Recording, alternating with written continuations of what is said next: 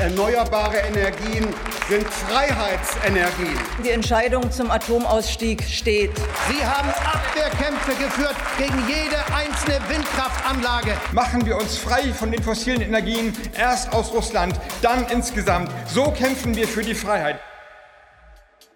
Fossilfrei, der Podcast zum Ampelmonitor Energiewende. Ja, hallo und herzlich willkommen zur neuen Folge von Fossilfrei, dem Podcast zum Ampelmonitor Energiewende. Und wie immer für euch an den Mikrofonen sitzen Alexander Roth und Wolf-Peter Schill. Wir arbeiten und forschen hier beide am DIW Berlin. Genau, wir nehmen diese Folge auf am 18. Juli und wir würden uns erstmal ganz herzlich bedanken für das viele positive Feedback, was wir gekriegt haben und auch viele Vorschläge, sowohl zu technischen wie aber auch inhaltlichen Sachen. Das freut uns sehr. Ähm, schickt uns weiter gerne E-Mails. Die E-Mail-Adresse dafür ist fossilfrei.diw.de. Und wir haben letztes Mal ähm, ja so einen kleinen Blog zu diesem, zur letzten Folge gemacht. Da ging es um die Photovoltaik, den Deep Dive Photovoltaik. Den hatten wir in der letzten Folge verlinkt und ähm, ja, schaut doch mal rein. Da haben wir die ganzen Abbildungen, über die wir gesprochen haben, äh, verlinkt. Das lohnt sich sicher noch mal reinzuschauen. Und zur Folge heute machen wir was ähnliches, denn heute geht es um die andere wesentliche erneuerbaren Energientechnologie. Das ist die Windkraft, genauer die Windkraft an Land. Und auch dazu haben wir einen kleinen Blog, dazu aber später mehr. Genau, und zum Glück sind wir heute nicht alleine, äh, sondern wir haben einen ganz hervorragenden Gast, Professor Dr. Paul Lehmann. Ähm, Paul Lehmann ist seit 2017 Leiter der Nachwuchsforschungsgruppe Multi I IE, Multiple. Ja, hallo, äh, wir sprechen es Multiple aus. Multiple an der Universität Leipzig und ähm, dort in Kooperation mit dem Helmholtz-Zentrum für Umweltforschung, UFZ. Und äh, Paul ist auch Juniorprofessor für Volkswirtschaftslehre, insbesondere Umwelt- und Energieökonomik an der Universität Leipzig. Danke, dass du da bist. Ja, vielen Dank für die Einladung. Ich freue mich. Ja, wir freuen uns auch sehr, vor allem weil du richtig ähm, viel zur Windkraft zu erzählen hast. Möchtest du vielleicht ganz kurz erzählen, worum es in deiner Forschungsgruppe Multiplay, Multiplay äh, bisher so ging und was deine Themen sind? Genau, also wir beschäftigen uns insbesondere mit der Energiewende natürlich, Energiewendepolitik und fragen insbesondere, welche Landnutzungskonflikte dabei entstehen und wie die gelöst werden können. Wir sind eigentlich an Energiewende insgesamt interessiert, aber die Windenergie ist natürlich ein sehr prominentes Beispiel dafür, wie und auf welche Weise Konflikte bei der Energiewende auftreten können, weil sie Fläche in Anspruch nimmt, weil nicht alle Menschen sie hübsch finden, weil es Naturschutzkonflikte gibt. Und diese Konflikte genauer zu verstehen, zu quantifizieren und vor allen Dingen auch Lösungsstrategien zu entwickeln, das interessiert uns. Und vielleicht sollten wir noch dazu sagen, dein Hintergrund ist, du bist Ökonom, also du betrachtest all diese Dinge aus einer ökonomischen Perspektive, aber die Gruppe ist doch recht interdisziplinär aufgestellt. Ne?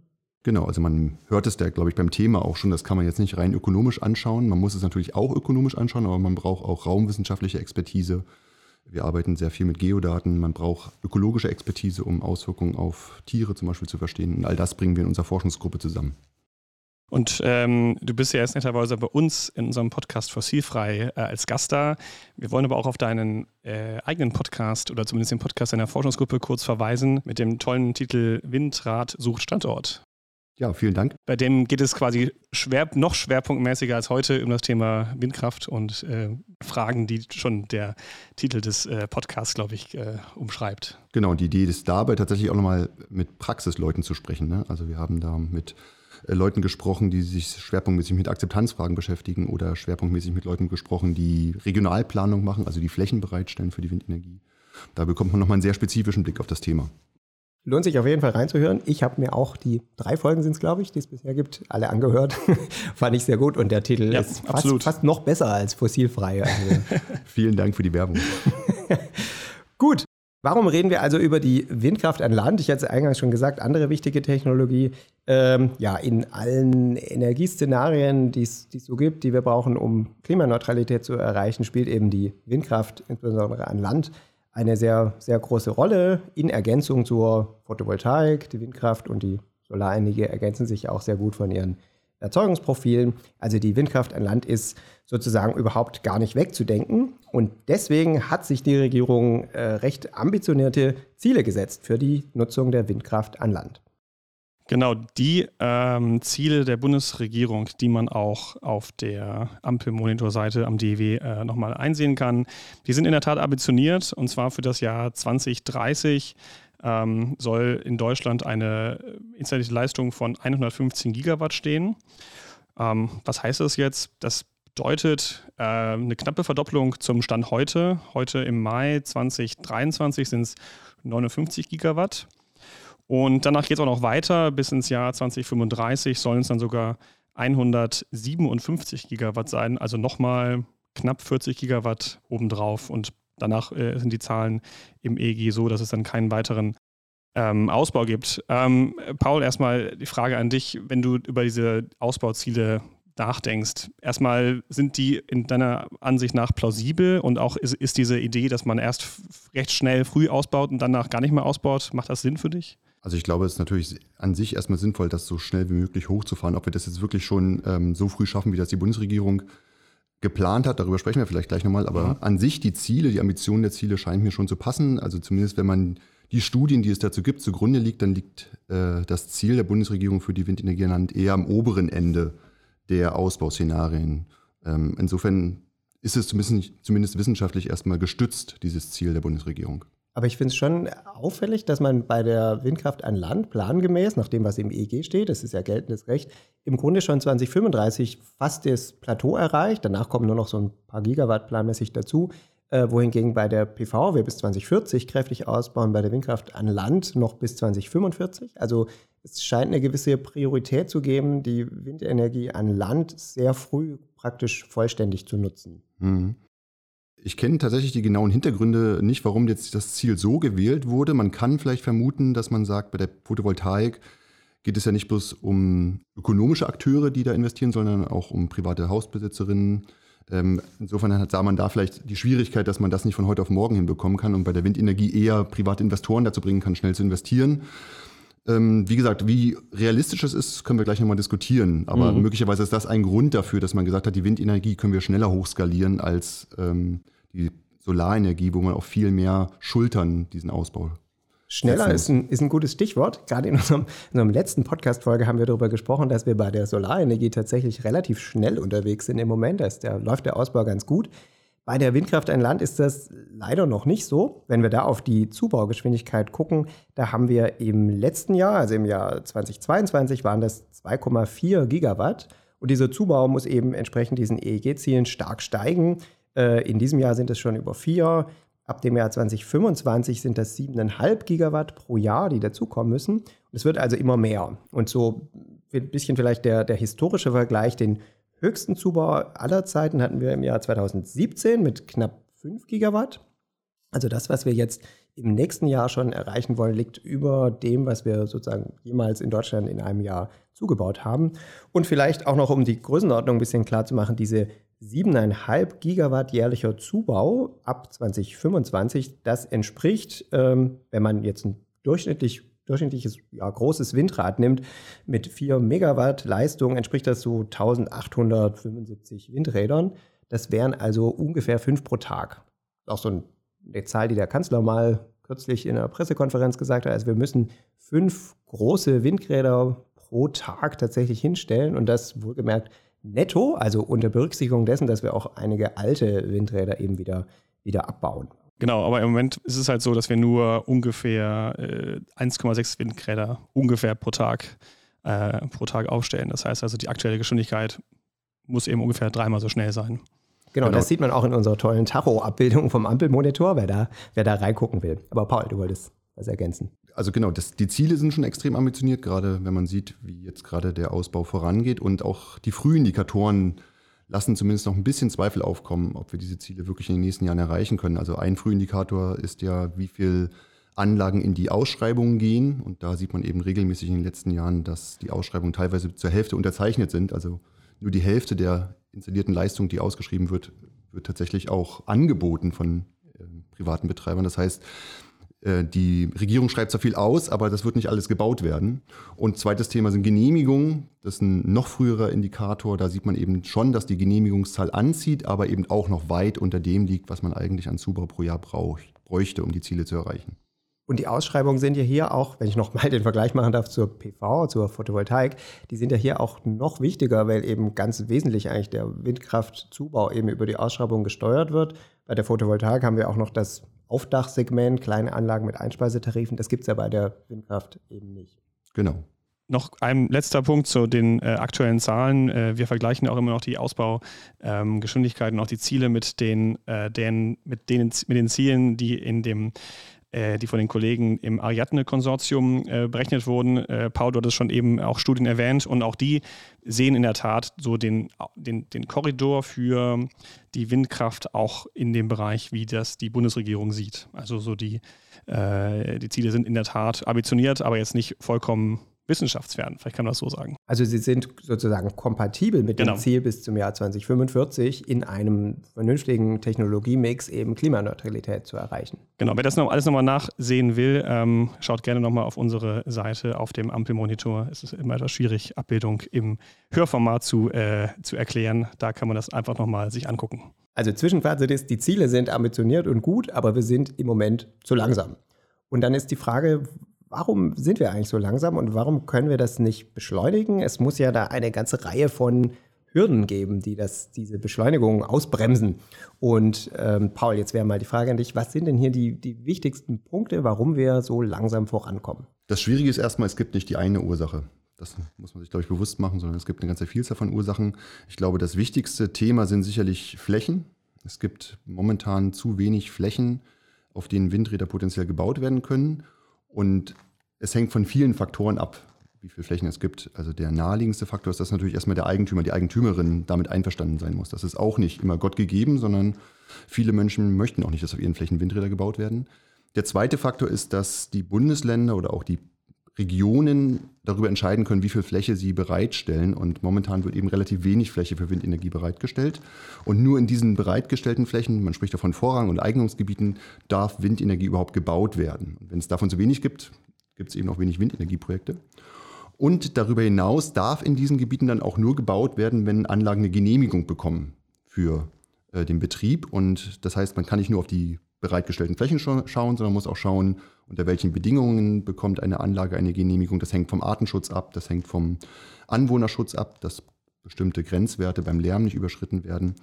Ähm, das hängt auch von der Flugsicherung zum Beispiel ab, dass Abstände zu Flughäfen eingehalten werden müssen. Da gibt es viele Faktoren, die die verfügbare Fläche weiter einschränken und die dann dazu führen, dass wir nicht bloß zu wenig Fläche haben, sondern dass auf der wenigen Fläche auch relativ wenig Projekte realisiert werden. Und in letzter Zeit, in den letzten zwei, drei Jahren kamen dann natürlich noch weitere Probleme hinzu, dass es Lieferkettenengpässe gab. Ähm, das heißt, selbst Windräder, die dann ähm, eine Genehmigung bekommen haben, in der Ausschreibung auch erfolgreich waren, gar nicht gebaut werden konnten, teilweise, weil die Rotorblätter noch irgendwo in Asien lagen und nicht nach Deutschland oder nach Europa gekommen sind. War das so eine, so eine Corona-Sondereffekt, den wir jetzt überwunden haben, oder gibt es nach wie vor Probleme in den Lieferketten? Also mein aktuelles Verständnis ist, dass die Situation sich verbessert, aber dass sie, wir noch nicht wieder beim Vor-Corona-Stand sind, was Lieferkettenverfügbarkeit da äh, angeht. Und wir hatten gelesen, vielleicht ist es auch eine etwas exotische Meldung, aber dass auch der Transport von großen Anlagenteilen wohl ein Engpass ist, weil wiederum diese Spezialtransporte von zum Beispiel Rotorblättern ebenfalls genehmigt werden müssen und es da auch einen Rückstau gibt. Genau, da gab es jetzt ein recht prominentes Beispiel von Behörden, die das teilweise haben auflaufen lassen. Ich weiß nicht mehr, wie viele, hunderte oder tausende Anträge das waren, ähm, weil eben tatsächlich nicht bloß der Anlagenstandort genehmigt werden muss, sondern die Anlage muss ja über weite Wege, ähm, über Straßen, ähm, also insbesondere die Rotorblätter, das sind die kritischen Teile, weil die groß sind, ähm, die müssen über viele Kilometer Straße transportiert werden, die müssen teilweise auch über private Grundstücke nochmal fahren, nicht bloß über Straßen. Und jeder Straßenbetreiber, also der Bund, aber eben auch jeder Grundstückseigentümer, jede Grundstückseigentümerin muss dafür ihr Okay geben und das dauert einfach extrem lange. Das heißt, wir haben jetzt also festgestellt, die Flächen sind ein großes Hindernis, die Genehmigungspraxis für die Anlagen selbst und für die Transporte und du hast von den Lieferketten gesprochen.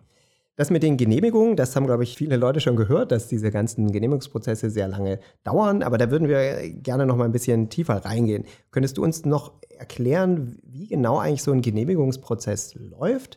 Wer muss da wann was bestimmen, auf welcher Grundlage, bis tatsächlich jemand so ein Windrad bauen darf? Mhm. Also prinzipiell kann man sich das erstmal so vorstellen, als Windanlagenbauer oder als Projektierer, der so einen Windpark baut, muss ich am ersten Schritt natürlich erstmal versuchen, die Fläche zu bekommen. Das hat noch nichts mit der Genehmigung zu tun, ist aber auch im Prinzip ein Zeitaufwand, den ich vor der Genehmigung erstmal einplanen muss. Das heißt, ich muss Dass ich mir einen Standort suche, Genau, der ich- passt. und ich muss mir dann eben äh, oder ich muss mit den Flächeneigentümerinnen einen Deal machen, ob sie bereit sind, äh, ihre Fläche bereitzustellen und zu welchen Bedingungen, zu welchem Preis sie bereit sind, das äh, zu tun.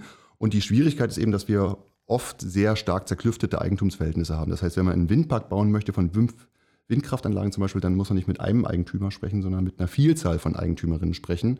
Und man muss die alle gewinnen, damit dieser Windpark realisiert werden kann. Mache ich das als Projektierer nur in Gegenden, wo die Fläche grundsätzlich schon als Windenergienutzungsfläche ausgewiesen ist? Oder Genau, also ich schaue natürlich nicht blind sozusagen und versuche alle möglichen Eigentümerinnen anzusprechen, sondern ich gucke, ich mache schon mal ein erstes Screening, wo gibt es überhaupt Vorranggebiete Mhm. und wo gehe ich zumindest davon aus, dass es genehmigungsfähig ist, weil es nicht zu nah am Flughafen ist, nicht zu nah an der Siedlung ist. Also das haben die Projektierer schon auf dem Schirm und dann geht es eigentlich zum eigentlichen Genehmigungsverfahren. Äh, man reicht dann natürlich nicht sofort einen Antrag ein, sondern man muss erstmal ähm, Gutachten beauftragen und diese Gutachten müssen verschiedene Aspekte sich anschauen. Die müssen einerseits schauen, dass die Lärmschutzgrenzwerte eingehalten werden. Also typischerweise führt das dann dazu, dass eine Anlage nicht näher als 800 Meter an eine Siedlung ranrücken darf zum Beispiel. Das heißt, man muss nachweisen, dass das auch tatsächlich für den spezifischen Anlagentyp so ist. Ähm, Und das Aufwendigste ähm, ist aber das eigentliche Artenschutzgutachten, weil man im Prinzip genau schauen muss, inwieweit gibt es äh, Arten, die möglicherweise in Konflikt geraten könnten mit den Windkraftanlagen oder wo die Windkraftanlagen in Konflikt mit den Arten kommen könnten. Eigentlich muss man es ja eher so rum sagen. Ähm, das heißt, es gibt da gewisse Listen von Arten, die man prüfen muss. Und da muss man im Prinzip um den, im Umkreis der Anlage schauen, kommen diese Arten davor, in welchen Räumen bewegen die sich, inwieweit bestehen da Kollisionsrisiken. Und das muss man eben mindestens über eine Vegetationsperiode machen. Das heißt, man kann jetzt nicht einfach mal hingehen einen Tag und schauen, kommt da der Rotmilan, das ist ja so eine kritische Art vor, sondern man muss wirklich über ein Jahr mindestens beobachten, ähm, wann und wo kommen da Arten vor, die da möglicherweise mit dem Windrad kollidieren könnten oder die möglicherweise durch ein Windrad beeinträchtigt werden können. Und das dauert, also sieht man schon, als eine Vegetationsperiode sein muss, mindestens ein Jahr und dann kommt eben noch anschließende Gutachten. Das ist typischerweise mindestens zwei Jahre dauert diese Vorbereitungszeit. Und das muss aber auf Ebene von einem einzelnen Projekt gemacht werden. Das wird nicht schon bei der Ausweisung von so einer Vorrangfläche gemacht, sondern jeder und jede, die da so ein Projekt äh, machen will, muss tatsächlich letztlich den Rotmilan zählen, ja? Genau, das ist zumindest bisher die Regelung. Also Und das- bisher gibt es wirklich für jedes einzelne Projekt genau diese Prüfung und das hat natürlich dazu geführt, dass man erstmal sehr lange braucht, um überhaupt die Anlagen zusammenzuhaben, äh, die Unterlagen zusammenzuhaben für den Antrag. Und dann geht es an die Behörde und die muss das dann auch natürlich sehr genau prüfen für jede einzelne Anlage. Das dauert auch mindestens zwei Jahre bisher, bis man dann tatsächlich die Entscheidung hat, ob genehmigt wird oder nicht. Das gilt auch für diese äh, Emissionsgutachten. also man kann nicht sagen, okay, wir bauen hier eine Anlage, die schon 300 Mal verbaut wurde, sondern man muss jedes Mal das Neue nochmal genehmigen oder mit einem Gutachten quasi beweisen, dass. Genau. Okay. Wobei das Kritischere tatsächlich tatsächlich der Artenschutzteil Okay. ist, Mhm. weil das ist natürlich extrem standortspezifisch. Mhm.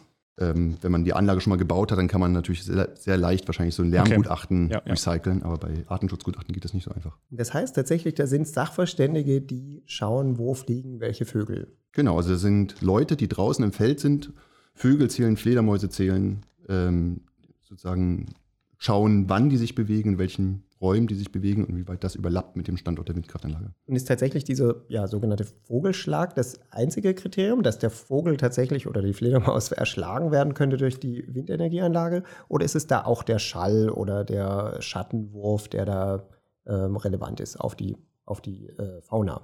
Also das erste genehmigungsrechtliche Kriterium ist tatsächlich das Tötungsrisiko. Das ist sozusagen äh, der, der, das härteste Kriterium artenschutzrechtlich. Das heißt, man muss nachweisen, dass kein signifikant erhöhtes Tötungsrisiko für Greifvögel oder für oder generell Greif- und Großvögel, das sind typischerweise die kritischen Vögel, oder eben Fledermäuse besteht.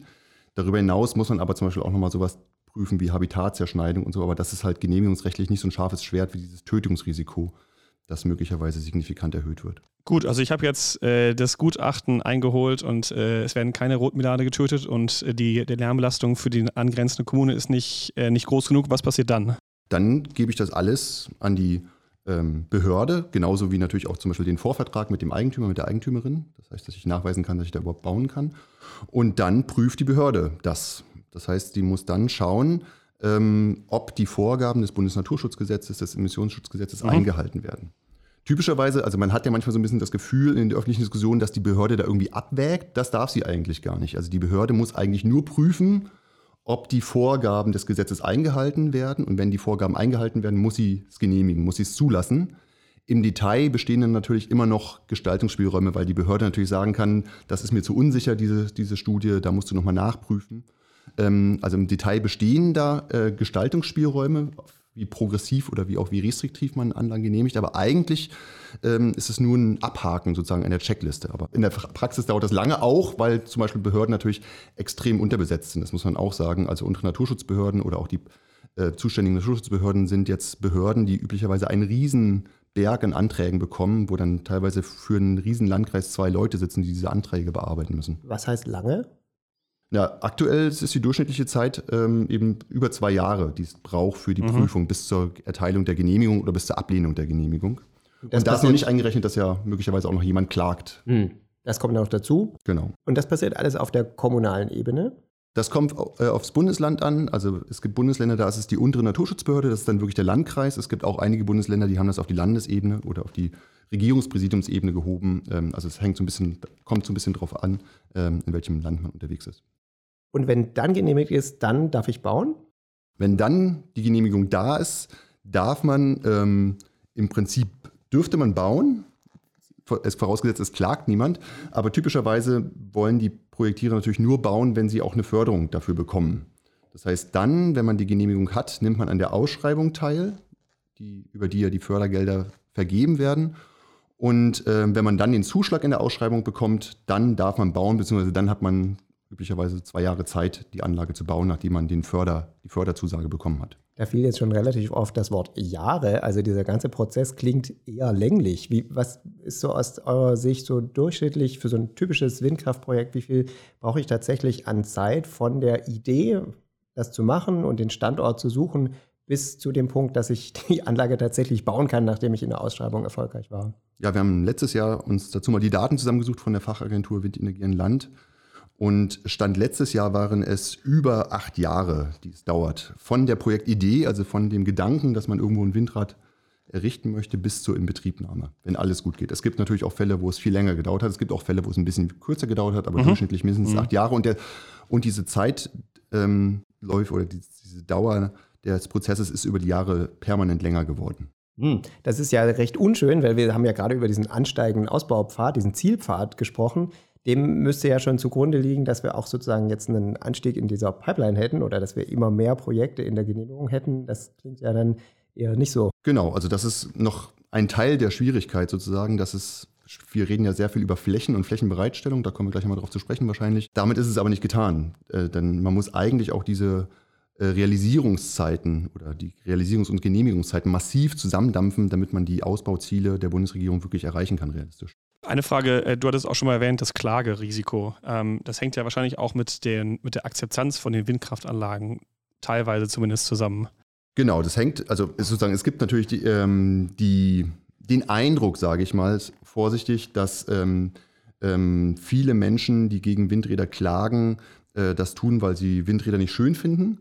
Nur taugt halt Akzeptanz typischerweise nicht als Klagegrund. Das heißt, man muss auf äh, berechtigte Klagegründe ausweichen. Das ist dann zum Beispiel der Naturschutz. Das heißt, wenn man ähm, nachweisen kann, dass da eine gefährdete Art vorkommt im Umkreis der Windkraftanlage, dann ähm, kann man auch klagen. Man kann jetzt nicht klagen, weil man die Landschaft nicht schön findet. Kann Und ich als Einzelperson das auch machen? Also kann ich sozusagen im Sinne des Rotmilans oder einer bestimmten Fledermausart klagen? Genau, das, also obwohl als Einzelperson kann man es nicht unbedingt, aber es können eingetragene Naturschutzvereine. Die ja. haben gesetzlich das Recht, sozusagen sich als Anwalt, als Anwältin der des Artenschutzes äh, einzusetzen und zum Beispiel den Artenschutz, der im Bundesnaturschutzgesetz vorgeschrieben ist, durchzusetzen. Und warum ich das sage, ist, weil ähm, an dem Artenschutz oder an der Ausgestaltung der Vorgaben des Artenschutzes hängt es natürlich sehr stark, wann und wie man klagen kann. Und da war sozusagen ein großes Problem jetzt auch, dass äh, da oft keine klaren Vorgaben herrschten. Wie groß muss der Abstand zu einem Rotmilanhorst zum Beispiel sein? Ähm, wie lange muss ich einen Rotmilan oder eine Fledermaus beobachten, damit das naturwissenschaftlich fundiert ist. ähm, das Gutachten zum Beispiel. Wie oft muss ich da ins Feld raus? Welche Arten muss ich überhaupt prüfen? Da gab es einen Leitfaden auf Bundesebene, der war nicht verbindlich. Die Länder haben dann zusätzliche Leitfäden entwickelt, die sich alle unterschieden. Und dadurch herrschte insgesamt relativ viel Unsicherheit darüber. Und es bestand auch sehr viel Möglichkeit zu klagen, mhm. weil eben der Gesetzesrahmen wenig standardisiert war. Und das erleichterte es dann natürlich, zum Beispiel Naturschutz begründete Klage vorzubringen, auch wenn man vielleicht eher ein Akzeptanzproblem dahinter hatte, weil es immer rechtliche Gestaltungsspielräume gab. Manchmal geistern ja so Statistiken durchs Internet, ähm, woran Vögel wirklich sterben und es sind dann oft nicht unbedingt die Windräder an erster Stelle, sondern so Dinge wie Autos oder Katzen. Äh, ist, ist wahrscheinlich eine schwierige Frage, aber wie wäre so dein Eindruck, schützen wir die Vögel bei der Windkraft genug oder ist es sogar möglicherweise zu viel Fokus auf diesen Vogelschlag? Mhm.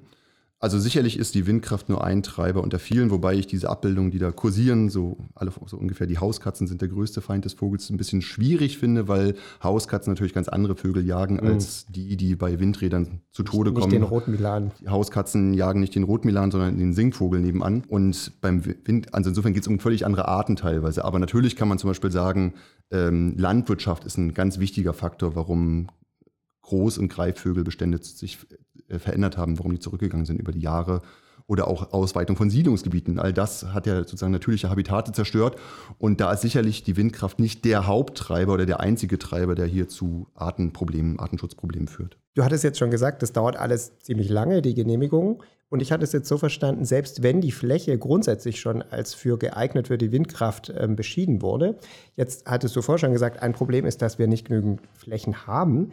Kannst du vielleicht noch kurz erklären, wie kommen wir denn überhaupt zu diesen Flächen und wie lange dauert das? Weil da gibt es ja auch verschiedene Ebenen von Land- und Regional- und kommunaler Planung zur tatsächlichen Ausweisung dieser Flächen. Also grundsätzlich ist auch das wieder von Bundesland zu Bundesland unterschiedlich. Ähm, der klassische Fall ist, oder der häufigste Fall ist, dass es eine Regionalplanung gibt. Das heißt, das sind, man kann sich das vorstellen, es sind mehrere Landkreise, die sich zusammengeschlossen haben zu einem regionalen Planungsverband.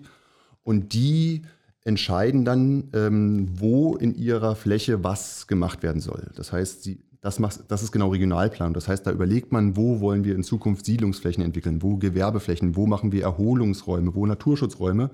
Und da wird zum Beispiel auch festgelegt, wo sollen in Zukunft Windenergieanlagen stehen, schwerpunktmäßig. Das machen typischerweise, wie gesagt, regionale Planungsverbände, also so Zusammenschlüsse von Landkreisen. In manchen Bundesländern, Schleswig-Holstein, ist es auch das Land selber, das das tut. In anderen sind es tatsächlich auch die Landkreise. In Niedersachsen sind es die Landkreise, die diese Planung machen. Also es variiert.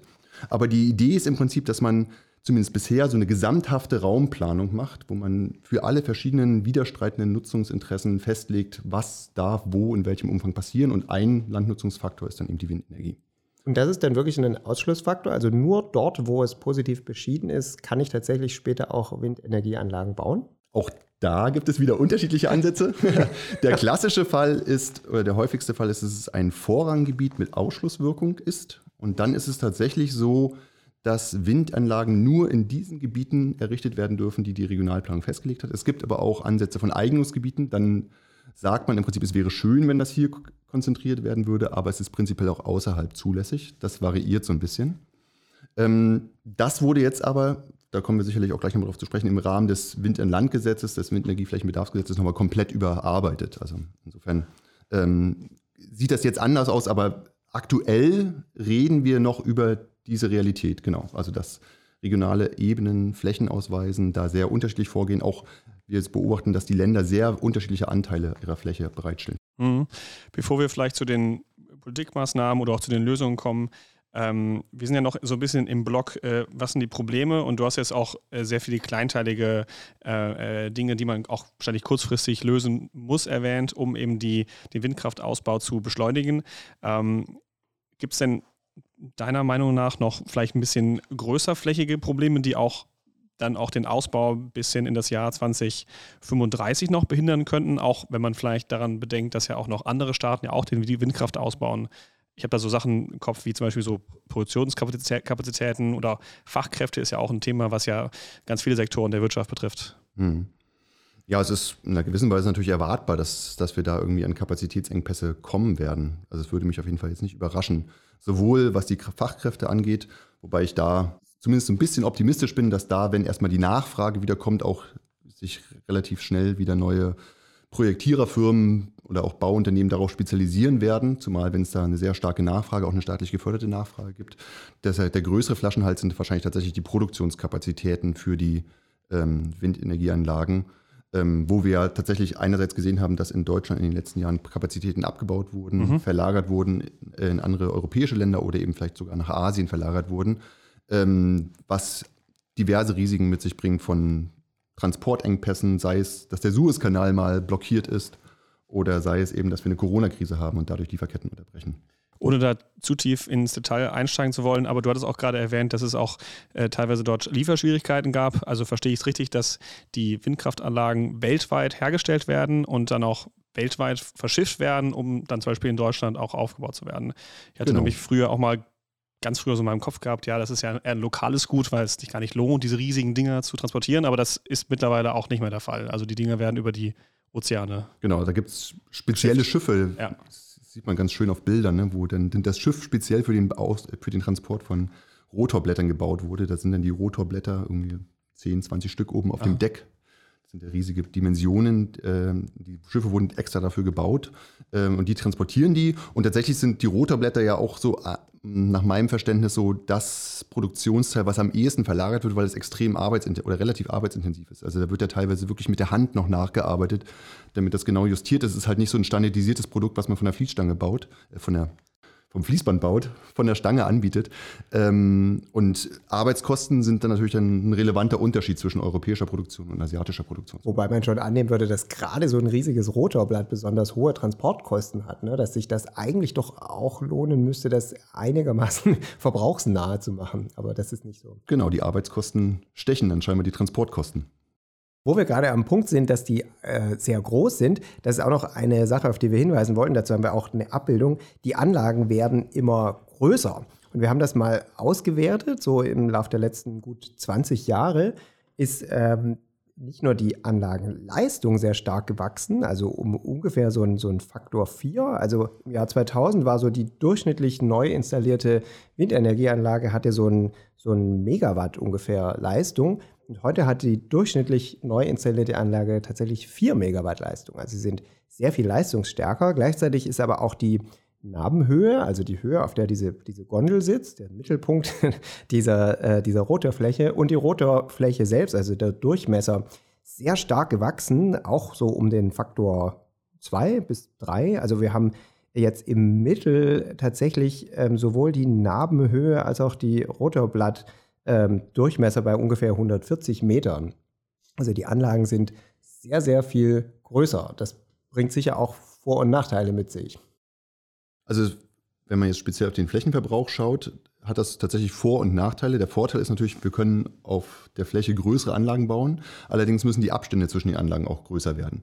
Das heißt, wenn man bloß auf die installierte Leistung schaut pro Quadratkilometer, wird sich vielleicht gar nicht so viel verändern, mhm. weil man zwar größere Anlagen, aber weniger Anlagen auf einen Quadratkilometer unterbringt, aber man wird mehr Strom produzieren können, eben weil nicht bloß die Höhe steigt, sondern auch der rote Durchmesser steigt und deswegen steigt die Stromerzeugung überproportional mit der Anlagengröße. Ähm, das heißt, für den ähm, und Stromverbrauch ist ja letztlich das entscheidende Kriterium. Ähm, für den Stromverbrauch, um den gewährleisten zu können, können wir vielleicht perspektivisch tatsächlich weniger Fläche in Anspruch nehmen oder jedenfalls nicht deutlich mehr als heutzutage, weil die Anlagen so viel effektiver werden. Und wir brauchen vor allem nicht mehr Windräder. Ne? Also wir brauchen, also wenn man das so sich anguckt, die, die Leistung steigt eben sehr stark, dann brauchen wir eigentlich nicht mehr Windräder, als wir heute haben, um diese Ziele zu erreichen. Vielleicht sogar geht es sogar mit weniger, aber wir brauchen eben größere. Genau, aber muss ich eben, also das Problem ist ja eben nicht bloß die Anzahl der Windräder, das, das stimmt völlig sozusagen. Momentan haben wir so knapp unter 30.000 Windräder in Deutschland. Ähm, und wahrscheinlich wird es sich um diese Zahl einpendeln, aber eben 30.000 größere. Aber die gesellschaftlichen Diskussionen entzünden sich natürlich jetzt nicht bloß an der Anzahl der Windräder, sondern natürlich auch daran, wie weit die sichtbar sind. Und die sind natürlich weiter sichtbar, wenn sie höher sind. Also das, um nochmal zusammenzufassen, du, du, meinst, dass wir in, in den nächsten Jahren die Anzahl der Windräder stabil halten, aber wir haben dann in, in Zukunft mehr Windparks mit weniger Anlagen, mit einfach jetzt stehen noch zehn kleine Anlagen, fünf große, aber fünf große werden dann woanders stehen noch. Zweifelsfall. Möglicherweise ja, werden die ja. woanders stehen, weil nicht alle Windparks, die wir heute haben, repowered werden können, eins zu eins, weil ja, größere Windanlagen natürlich auch größere Abstände einhalten müssen zur Siedlung. Das heißt, nicht jede Anlage, die wir heute sehen, kann eins zu eins ersetzt werden und weil man eben die Abstände zwischen den Anlagen vergrößern muss. Das heißt, wir können ähm, auch da nicht alle Standorte gleich besetzen wieder. Gibt es da eigentlich so eine, so eine Faustformel? Äh, ich, hatte, ich wollte das eben schon mal fragen, die Abstände von so einem Windgrad zur Höhe. Also du meinst ja eben, dass, äh, dass man da die Abstände auch zu, die, für die Emissionsabstände und dass man, wie viele Anlagen mal in so einem Windpark von fünf Anlagen, also wo reden wir da so 500 Meter pro Anlage zur nächsten Anlage oder? Die Faustformel ist, dass man zumindest bisher auf einem Quadratkilometer ungefähr 15 bis 20 Megawatt unterbringt. Und das wird wahrscheinlich, also würde ich vermuten, so bleiben, nur dass es dann halt weniger Anlagen sind pro Quadratkilometer. Und das ist zum Beispiel ähm, auch eine Frage, wenn wir nachher gleich nochmal vielleicht über Flächenziele sprechen, die jetzt beschlossen wurden, dass man natürlich da im Kopf auch haben muss, dass dahinter Annahmen stecken, wie viel Megawatt wir pro Fläche unterbringen können. Und die sind zum Beispiel relativ optimistisch, weil die äh, haben schon angenommen, dass man die Flächen nicht perfekt nutzen kann und gehen trotzdem davon aus, dass man so 23 Megawatt pro Quadratkilometer, also sagen wir mal vier bis fünf große Anlagen pro Quadratkilometer bauen kann. Das haben wir in der Vergangenheit noch nicht gesehen. Ab einer bestimmten Anlagendichte gibt es ja auch so Abschattungseffekte, genau. die nehmen sich dann gegenseitig so ein bisschen Energie weg. Ne? Ähm, vielleicht nur der Vollständigkeit halber, wir haben das auch nochmal ausgewertet. Das ist ganz erstaunlich, noch vor fünf, sechs Jahren war der Großteil der neu installierten Anlagen also wirklich kleiner als zwei Megawatt.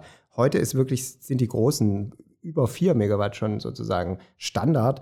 Und auch sozusagen im Gesamtbestand gibt es schon eine Riesenumwälzung von den kleineren Anlagen hin zu den immer, immer größeren. Also der Trend, den kann man hier auch visuell nochmal nachgucken. Aber dann, ähm, genau, gehen wir doch direkt, direkt einmal rein. Ähm, was tun wir denn jetzt, um all diese identifizierten Hürden und Barrieren und Hemmschuhe äh, zu beseitigen? Also was, was macht die Politik? Und ähm, grundsätzlich muss man ja sagen, da gab es vielleicht gar nicht so wahrgenommen von der Öffentlichkeit doch sehr, sehr viel Aktivität im letzten Jahr. Also mein Gefühl ist, wir sprechen über die Windkraft sehr viel weniger als über zum Beispiel die Wärmepumpe. Aber es gab doch ein ganzes großes Bündel von Maßnahmen. Ganz wichtig natürlich das neue Erneuerbaren Energiengesetz, in dem so wesentliche Ziele äh, drinstehen und die Ausschreibungsmengen mehr oder weniger festgelegt werden. Und dann auch noch so speziellere Dinge wie das Wind-an-Land-Gesetz mit spezifischen Maßnahmen und Flächenzielen.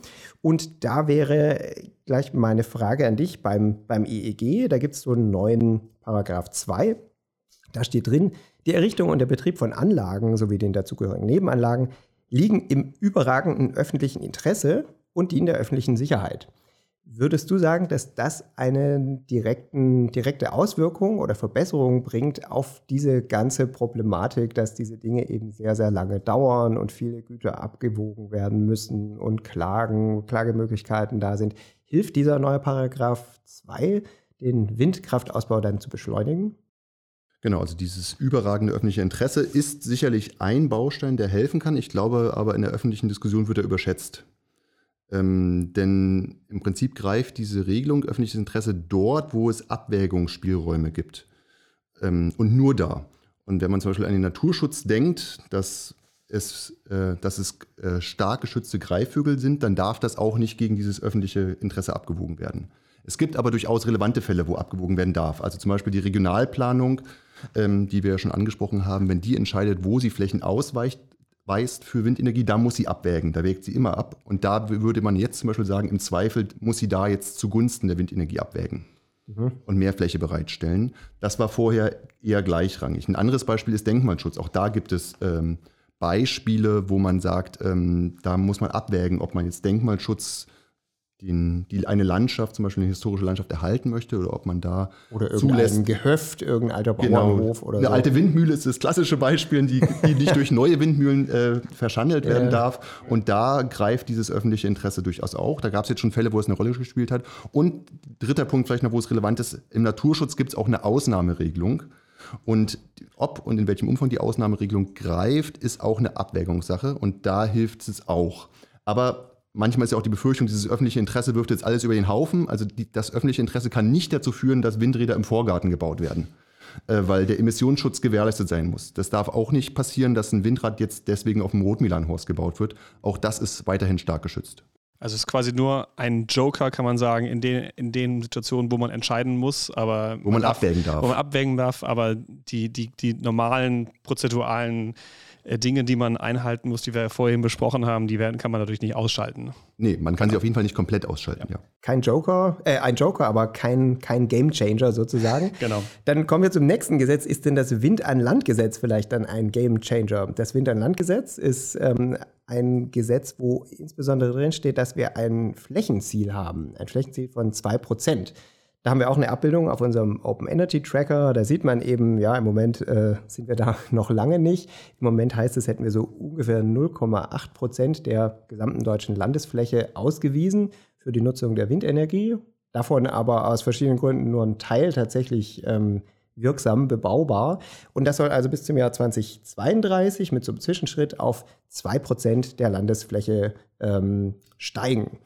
Äh, du hast dich damit beschäftigt und hast auch insbesondere dich mit diesem Zeitpfad beschäftigt. Möchtest du das vielleicht kurz einordnen? Genau, also die grundlegende Frage ist ja, ob diese Flächenziele zu den Ausbauzielen passen. Und das haben wir uns tatsächlich mal genauer angeschaut äh, im letzten Jahr. Und da kommt man im Prinzip zu dem Ergebnis, dass man, wenn man eben annimmt, wie viel, wenn man diese Annahme äh, aufgreift, dass da 23 Megawatt pro Quadratkilometer installiert werden können, also so ungefähr vier bis sechs moderne Windräder. Wenn man das anwendet auf die ausgewiesene Fläche, dann sind die Ziele erreichbar. Allerdings nur, wenn die Anlagen innerhalb der drei, von drei Jahren nach Bereitstellung der Flächen gebaut werden. Das heißt nur, wir haben für 2027 ein Zwischenziel und wenn dieses Zwischenziel 1,4 Prozent der Landesfläche 2027 sofort komplett mit vier bis fünf Anlagen pro Quadratkilometer bebaut wird, dann können wir unser 2030-Ziel erreichen. Das gleiche gilt für 2032. Und momentan, hatten wir vorhin angesprochen, sind wir bei acht Jahren. Das heißt, ähm, diese Flächenziele sind nur dann zielkonsistent, wenn wir gleichzeitig auch erheblich daran arbeiten, dass die Anlagen schneller gebaut werden. Oder das heißt, ich müsste sozusagen diese Schritte, die du vorher beschrieben hast, was mache ich, wenn ich so eine Anlage plane, müsste ich die dann schon an Orten planen, von denen ich annehme, dass die Flächen dort in Zukunft ausgewiesen werden, um diesen Zeitplan überhaupt zu halten? Das hilft natürlich, das machen die Projektierer auch. Die warten jetzt nicht erst, bis der Regionalplan in Kraft tritt, sondern da hat man natürlich vorher schon eine Ahnung, wo die Flächen ausgewiesen werden. Da gibt es auch eine Konsultation. Man sieht schon mal die, ein, die Flächen, man kann die schon mal einsehen, kann dann eben schon mal auch die Besitzerinnen ansprechen.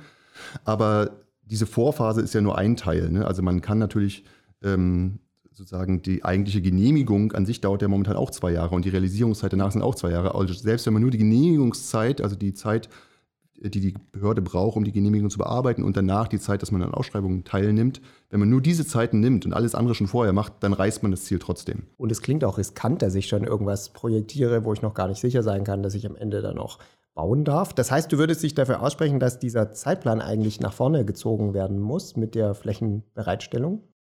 Also eine der Grundproblematiken, die ich dabei gesehen hat, habe, war, dass man diese, diesen Zweischritt geht. Also dass man so ein Zwischenziel für 2027 macht und 2032 dann nochmal ein zweites Ziel hat. Äh, weil wir sehen, dass diese Aufstellung von Flächenausweisung, das dauert enorm lang, das ist extrem aufwendig und es ist eigentlich nicht sehr sinnvoll, das zweimal hintereinander zu machen. Und wenn man das staffelt, hat man natürlich diesen doppelten Zeitverlust. Mhm. Also dann hat man sozusagen einmal so einen Zeitverlust bis 27 ein erster Teil bereitgestellt ist und dann 2032 der, der Rest. Und deswegen fände ich es eigentlich sinnvoll, wenn man das zusammendampfen würde zu einem Zeitpunkt, zu dem das bereitgestellt werden ist, bereitzustellen ist. Die positive Entwicklung der letzten Monate ist, dass manche Bundesländer das jetzt proaktiv schon gemacht haben. Also viele Bundesländer haben jetzt gesagt, genau aus dem Grund, das ist ja eigentlich Wahnsinn, hier zweimal eine Planung zu machen, äh, wollen wir jetzt dieses 2032-Ziel in einem Ritt ausweisen und wollen das auch schon bis 2027, teilweise sogar früher ausweisen. Also das ist eine positive Dynamik, mit der das die Bundesregierung oder das BMWK, glaube ich, auch nicht gerechnet hat, dass da Übererfüllung auf einmal passieren könnte. Das stimmt mich wiederum so ein bisschen optimistisch. Aber man muss sich im Prinzip trotzdem im Klaren sein, dass diese Flächenbereitstellung äh, jetzt nicht dazu führen wird, dass wir 2027 da sofort Anlagen haben. Mhm.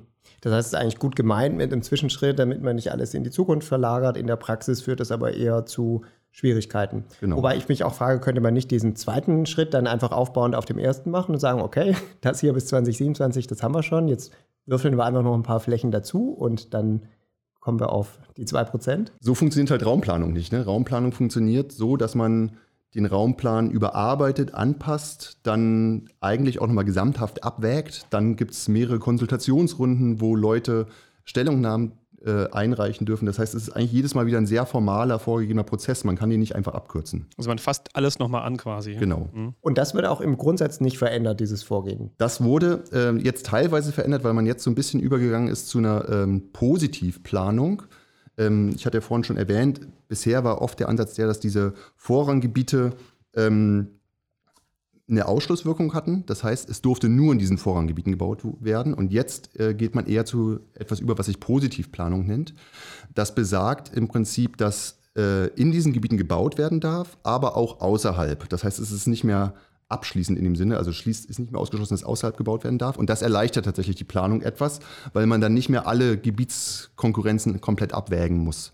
Ähm, das wurde jetzt eingeführt und das ist auch ein wichtiger Teil, weil man dadurch zum Beispiel auch den Gemeinden Freiräume schafft, äh, zusätzliche Flächen bereitzustellen, wenn es da auf der Gemeindeebene zum Beispiel einen Konsens gibt. Das hätten sie vorher gar nicht gedurft, weil sie vorher immer gebunden waren an diese ausgewiesenen Vorrangflächen. Und jetzt haben wir nicht nur dieses Ziel, dass es insgesamt 2% der Landesfläche bis 2032 sein müssen, sondern wir haben auch einen Schlüssel äh, auf die Bundesländer, und zwar in diesem wunderschön betitelten Windenergieflächenbedarfsgesetz. Und da steht drin, dass eben insbesondere die Stadtstaaten eben deutlich weniger machen müssen, nur ein halbes Prozent der, ihrer Landesfläche ausweisen müssen. Wobei ich mir vorstellen kann, das ist wahrscheinlich auch noch, auch ambitioniert, so eine ja. Stadt wie hier Berlin. Ne? Ähm, und der Rest ist so einigermaßen gleich verteilt. Manche Länder müssen ein bisschen mehr machen, andere ein bisschen weniger. Zum Beispiel Brandenburg hat da 2,2 Prozent drinstehen und ähm, Bayern in Anführungsstrichen nur 1,8, was aber immer noch ziemlich viel ist, wenn man denkt, dass Bayern sehr, sehr, sehr groß ist. Wie, wie schätzt du diese Aufschlüsselung auf die Bundesländer ein? Ja, ich glaube, das war letztlich primär eine politische Entscheidung, dass es am leichtesten zu vermitteln war, dass jeder einen Beitrag leisten muss. Also man kann natürlich in Frage stellen, wie sinnvoll es ist, ähm, ein Ziel auf der Landes, an der Landesfläche festzumachen. Sinnvoller wäre es vielleicht gewesen, das eher an der Potenzialfläche festzumachen. Ähm, und in NRW zum Beispiel ähm, gibt es natürlich einen Großteil der Fläche gar nicht, weil da Siedlungen einfach sehr dicht sind. Das ist völlig anders als in Brandenburg oder Mecklenburg-Vorpommern. Ähm, das hat man aber, glaube ich, aus politischen Gründen nicht berücksichtigt. Man hat es ein bisschen drin, eben weil man teilweise ein bisschen über 2,0 Prozent gegangen ist, teilweise ein bisschen drunter. Da spielten genau solche Aspekte eine Rolle. Da hat man eben gesagt, Länder, die sehr dicht besiedelt sind, müssen ein bisschen weniger als 2 Prozent machen. Länder, die ein bisschen dünner besiedelt sind, ein bisschen mehr. Windhöfige Länder, Niedersachsen zum Beispiel, äh, muss ein bisschen mehr machen, weil sie nicht bloß viel Fläche haben, sondern auch guten Wind haben. Insofern hat man das ein bisschen mit reingedacht, aber ich glaube, der Hauptgrund war erstmal, dass man die Vorstellung hatte, dass es gerecht ist, einigermaßen, wenn jedes Land mehr oder weniger 2% macht. Du hast, ist das, was mit Potenzialfläche gemeint ist, dass quasi die Länder nicht gleich viel machen können, äh, weil sie verschiedene Potenziale haben. Was, was ist damit gemeint, der Potenzialen genau?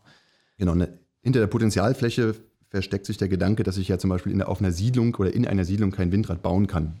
Einfach weil es technisch unmöglich ist und weil es auch rechtlich nicht zulässig ist. Das heißt, man definiert typischerweise harte Ausschlusskriterien. Mhm. Das sind eben zum Beispiel äh, Wasserflächen, das sind ähm, Siedlungs- und Gewerbeflächen. Waldflächen? Sind, Waldflächen ist ein weiches Kriterium, kann ich vielleicht gleich noch was dazu sagen. Ähm, hartes Kriterium sind aber zum Beispiel auch naturschutzgesetzliche Vorgaben. Also Naturschutzgebiete dürfen natürlich nicht mit Windrädern bebaut werden, Nationalparks dürfen nicht mit Windrädern bebaut werden. Emissionsschutz darf nicht äh, unterschritten werden, also maximal oder minimal 800 Meter an eine Siedlung darf man rangehen. Das sind alles Flächen, die man rausrechnen würde, wenn man die Potenzialfläche bestimmen möchte, die dann noch verbleibt. Und das ist in NRW weniger prozentual als in Brandenburg zum Beispiel. Und dann gibt es darüber hinaus, und darüber reden wir ja jetzt auch gerade politisch vor allen Dingen, äh, weiche Kriterien oder weichere Kriterien. Das sind einerseits die Mindestabstände. Viele Länder haben ja Mindestabstände eingeführt, die über diesen Emissionsschutz hinausgehen. Dann eben nicht bloß 800 Meter, sondern 1000 Meter, 1500 Meter oder in Bayern sogar die zehnfache Höhe der Anlage als Mindestabstand. Oder anderes Beispiel ist dann eben Wald. Das heißt, auch da haben einige Länder beschlossen, dass sie den Wald eigentlich frei halten wollen von Windenergie. Ähm, und das sind aber an sich sozusagen Dinge, über die man sprechen kann. Und man sieht jetzt auch, das ist sozusagen, finde ich, auch das Charmante bei dem ähm, Wind an Land Gesetz, dass man äh, zwar gesagt hat, der Bund gesagt hat, welche Fläche durch das Land bereitgestellt werden muss, aber jetzt die Länder äh, für sich entscheiden können, weiche ich dafür meine Mindestabstände auf, gehe ich dafür dann vielleicht doch in den Wald und das, das finde ich an sich ein gutes Vorgehen, weil es gibt ja gute Gründe dafür, dass, äh, dass man den Wald vielleicht frei halten möchte. Das sieht man zum Beispiel daran, dass ähm, Länder mit wenig Wald typischerweise den Wald frei halten wollen, was auch okay sein kann, mhm. weil man den als Erholungsraum schützen möchte. Und andere Länder wie Hessen, die zum Großteil aus Wald bestehen, äh, die gehen natürlich in den Wald. Und das, das finde ich auch ein legitimes Abwägungsinteresse. Und insofern finde ich es eigentlich sinnvoll, dass die Länder da entscheiden dürfen. Wollen wir den Wald schützen? Wollen wir unsere Anwohnerinnen schützen? Wollen wir, kriegen wir das Flächenziel irgendwie anders hin, solange eben in der Summe gewährleistet ist, dass das, aus, das Ausbauziel erreicht wird? Wie sieht es eigentlich aus mit Sanktionen, wenn so ein Bundesland das dann nicht erfüllt? Genau, das ist, das ist eigentlich die kritische Frage, weil das war eigentlich so ein bisschen der Pferdefuß bei dieser Regelung, auch dass eigentlich der Bund gar nicht so richtig eine Handhabe hatte, ähm, ähm, Flächenziele durchzusetzen und man hat sich dann eines rechtlichen Trickes äh, be, oder bedient, weil nämlich im Baugesetzbuch eigentlich drin steht, dass Windenergie überall gebaut werden darf im Außenbereich. Das nennt sich Privilegierung der Windenergie. Das heißt, ähm, außerhalb von Siedlungen darf man typischerweise nicht bauen. Windräder darf man bauen. Das steht im Baugesetzbuch.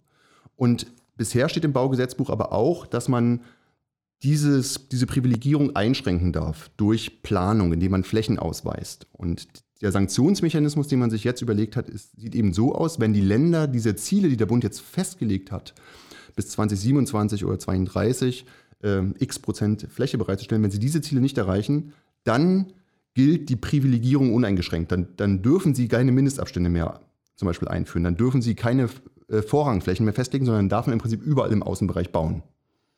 Das, Solange, ja. als Einschränkung natürlich, man braucht trotzdem noch eine Genehmigung. Klar. Das, das, darf man nicht vergessen. Also man darf nicht, es wird dann keinen Wildwuchs geben, sondern Artenschutz, Emissionsschutz wird dann weiter berücksichtigt. Aber die Länder könnten selber nicht mehr räumlich steuern, wo Windenergie hinkommt und wo nicht. Und schätzt du das so ein, dass das ein so großes Schreckensszenario ist für die Länder, dass sie versuchen wollen, das auf jeden Fall zu vermeiden? Das ist zumindest mein Eindruck jetzt, dass die Länder das alle sehr ernst nehmen. Also ich glaube, die, äh, die Schwierigkeit ist vielleicht weniger die Landesebene, sondern eher die regionale Ebene. Ähm, die, Lande, die Länder sind da, wie hatte ich ja schon gesagt, sehr stark vorgeprescht, sind teilweise sogar gehen, äh, gehen so teilweise sogar über die Ziele hinaus, sind ambitionierter als der Bund es war. Aber oft ist das Land ja gar nicht die zuständige Ebene. Das Land muss das weiterreichen an die regionalen Planungsverbände, an die Landkreise. Und ich glaube, da ist eher noch die Schwierigkeit sozusagen, ob das gelingen kann. Aber da wurde jetzt tatsächlich auch im, in der Winterlandstrategie nochmal nachgeschärft, weil jetzt die Länder ähm, auch Mittel in die Hand bekommen, um zum Beispiel auch einzelne Landkreise zu sanktionieren. Das war bisher nicht so. Du als Ökonom, wie, wie, siehst du das mit so Regulierung? Jedes Land muss einen gegebenen Anteil. Könnte man das nicht auch handeln? Die Länder einigen sich, kaufen sich irgendwie raus. Das eine Land sagt, ich mache mehr. Was, was zahlst du mir dafür? Genau, das wurde tatsächlich auch eingebaut, diese, diese äh, Klausel oder diese Öffnungsklausel. Ähm, mein, und als Ökonom würde ich sagen, ist das erstmal was Sinnvolles, weil klar, wenn sich die Länder einigen können, dass man verschiedene öffentliche Aufgaben vielleicht miteinander aufteilt, die man, worüber man auch sonst spricht, ähm, dann fände ich es okay, wenn da erstmal gehandelt wird. Momentan scheint es aber eher so zu sein, dass das nicht genutzt werden wird, weil die Länder zu tun haben, überhaupt erstmal die Grundziele äh, zu erreichen. Und da hat niemand, äh, zumindest Stand heute, überschüssige Flächen bereit, die dir an irgendjemand anderes verkaufen könnte, weil schon diese Ziele an sich erstmal recht ambitioniert sind doch. Jetzt sprechen wir so viel über Länder, dann will ich nochmal auf so eine Abbildung hinweisen, die wir ja auch aufbereitet haben. Was machen eigentlich die Länder? Wir haben mal gegen, gegenübergestellt, welche Anteile eigentlich die Bundesländer im Zeitverlauf haben an der insgesamt installierten Windkraftleistung, also Windkraft an Land, und wie sich das verhält mit dem Zubau so am aktuellen Rand in den letzten zwölf Monaten. Und dann sehen wir, insgesamt am meisten gemacht hat bisher halt Niedersachsen, hat so den, den höchsten Einzelanteil an der gesamten installierten Windkraftleistung, so dicht gefolgt von, von Brandenburg und dann schon ähm, Schleswig-Holstein und dann kommt NRW und dann schon Sachsen-Anhalt. Und jetzt könnte man ja denken, dass die Länder, die deutlich weniger bisher gemacht haben, zum Beispiel Bayern, die einen sehr, sehr kleinen Anteil haben, ähm, jetzt vielleicht am aktuellen Rand dann mehr machen. Und dann ist es doch ganz interessant, das ist nicht so. Also in den letzten zwölf Monaten waren gerade diese vier oder fünf, die ich genannt habe, also vier, Niedersachsen, Brandenburg, Schleswig-Holstein, Nordrhein-Westfalen, haben den absoluten Großteil des Zubaus getragen und insbesondere Schleswig-Holstein. Also die, die vor allem gemessen daran, dass sie noch so klein sind, ähm, ohnehin schon unheimlich viel Windkraft ausgebaut haben, tragen gerade auch den Zubau. Und das ist doch eigentlich auch eine erstaunliche, erstaunliche Dynamik. Ne? Vor allem würde man ja denken, dass ja die Länder schon sehr voll sind, also dass es schwierig ist, dort Windkraftanlagen zu installieren. Ne? Mhm. Aber es ist letztlich noch Ausdruck der Vergangenheit, würde ich sagen, dass diese Nordländer, Schleswig-Holstein, Niedersachsen, haben eben auch schon bereits jetzt relativ viel Fläche ausgewiesen. Und das heißt, da kann jetzt auch noch konkret gebaut werden. Bayern hat jetzt ein ambitionierteres Ziel, als es bisher hatte, aber das werden wir erst in vielleicht zehn Jahren im Ausbau tatsächlich mhm. sehen mit den aktuellen Umsetzungsfristen. Also insofern ist das eher noch ein Abbild der Vergangenheit als ein Abbild der aktuellen Entscheidung aus dem letzten Jahr. Gerade heute, also der Tag, an dem wir hier aufnehmen, hat der bayerische Ministerpräsident auch getweetet, Bayern zündet den Turbo bei den, bei dem, beim Windkraftausbau. Also bisher ist ja da, wie gesagt, noch nicht so viel los.